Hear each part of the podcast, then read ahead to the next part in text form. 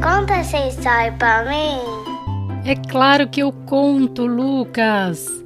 Me fala mais um pouquinho de você e o que história você quer que eu conte. Oi, Sandra. Eu, eu, moro, eu, o meu nome é Lucas. Eu tenho quatro anos. Moro em Macaé.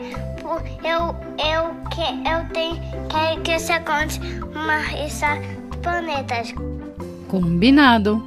Então, vamos ouvir a história que o Lucas me mandou, que chama O Menino que Queria Ir ao Espaço. Vamos lá?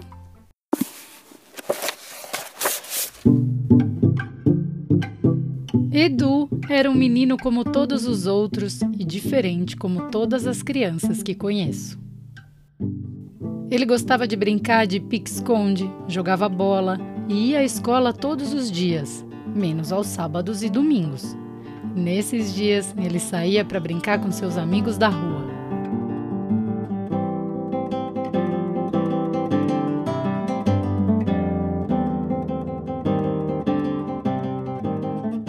Edu corria muito e sempre achava o melhor lugar para se esconder. Seus amigos falavam: Edu, pode aparecer, você venceu o pique-esconde. Ele tinha um jeito todo especial para se esconder e se escondia nos lugares mais difíceis de encontrar. Edu era o menor da turma, não porque era mais novo, mas porque Edu era uma criança com nanismo e ele já nasceu assim, crescendo bem devagarinho. Seus amigos sabiam que ele era diferente de Laura, que era uma menina linda com sua pele negra e cabelos crespos. Diferente de Marcos, que gostava muito de comer e por isso era bem gordinho. Diferente de Marieta, com seus olhos azuis e tinha síndrome de Down. Diferente de Tanaka, que não nasceu no Brasil, pois era japonês e estava ainda aprendendo com Edu a falar português. E mesmo com tantas diferenças, o que eles mais gostavam era de estar uns com os outros. Na escola, todos conheciam o Edu, o porteiro, a merendeira, a secretária e o pessoal da limpeza, que só aparecia no finalzinho da aula para deixar a sala limpinha para o outro turno. Edu era carinhoso e muito divertido com todos eles.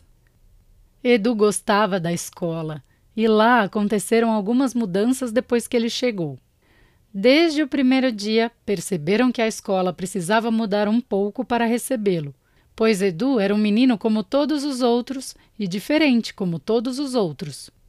Por ser pequeno, ele não alcançava a maçaneta da porta, e então colocaram a maçaneta mais baixa. Para beber água no bebedor, Edu precisava que alguém o levantasse, e logo fizeram uma pequena escada com degraus para que ele pudesse subir e usar o bebedouro sozinho. Assim, a escola foi mudando e Edu se sentindo cada vez mais à vontade naquele espaço.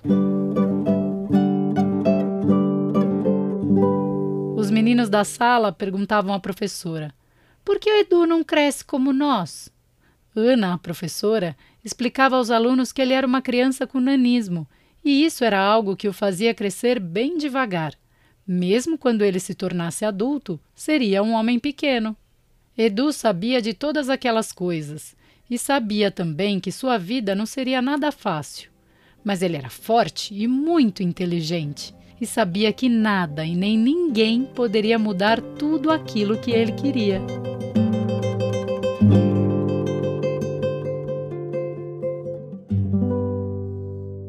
Um dia aconteceu uma feira das profissões na escola e todos os alunos do segundo ano foram convidados a visitar a feira. Logo após o lanche, Edu e seus amigos foram lá.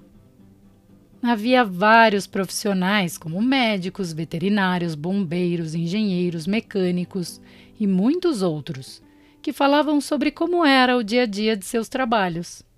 Edu não se interessava por nenhuma daquelas profissões. Ele queria mesmo era ser astronauta e ir ao espaço. Mas o que Edu não sabia é que no pátio da escola tinha um simulador de foguete e um astronauta brasileiro explicando como era difícil ser um astronauta. Quando Edu viu tudo aquilo, seus olhos brilharam e ele correu para ouvir o que aquele homem tinha a dizer. Edu conversou muito com o astronauta, que contou como era fantástico ver a Terra e a Lua do espaço. A cada coisa que ouvia, Edu guardava tudo em seus pensamentos e eles iam longe. Deste dia em diante, Edu não esqueceu os conselhos recebidos lá na feira da escola. Os anos se passaram e Edu continuou estudando muito e ainda com o mesmo desejo de ser um astronauta. E ele não tem pretensão nenhuma de desistir do seu sonho. Quem sabe um dia você verá em todos os jornais Eduardo Dantas, o primeiro astronauta com nanismo, vai ao espaço em mais uma expedição à Lua. Porque agora Edu é um homem igual a todos os outros e diferente, como todos os homens que conheço. Boa sorte, Edu! E aí, Lucas, gostou da história? Você já conhecia, né? E será que as outras crianças que estão nos escutando também gostaram? O Lucas me mandou essa história que a mãe dele, a Valesca, me disse que ele ama. E ele até me mandou uma foto dele segurando o livro. Eu fiquei interessada e eles me mandaram. Eu tentei correr atrás da Fabiana Salatiel, que é quem escreveu o texto, mas não consegui contato para saber mais sobre a história. Quem sabe esse podcast pode até chegar nos ouvidos dela, né? A capa e as ilustrações do livro quem fez foi o Alex Pereira. Eu adorei essa história. Espero que ela também tenha feito sentido para você. Muito obrigada, Lucas, pelo nosso papo, por esse livro. Eu espero que você tenha gostado. E se você, assim como o Lucas, quer participar aqui de uma história, é só você me mandar um pedido. Conta essa história para mim lá no Instagram, tá bom? Um beijo e até a próxima história. Tchau!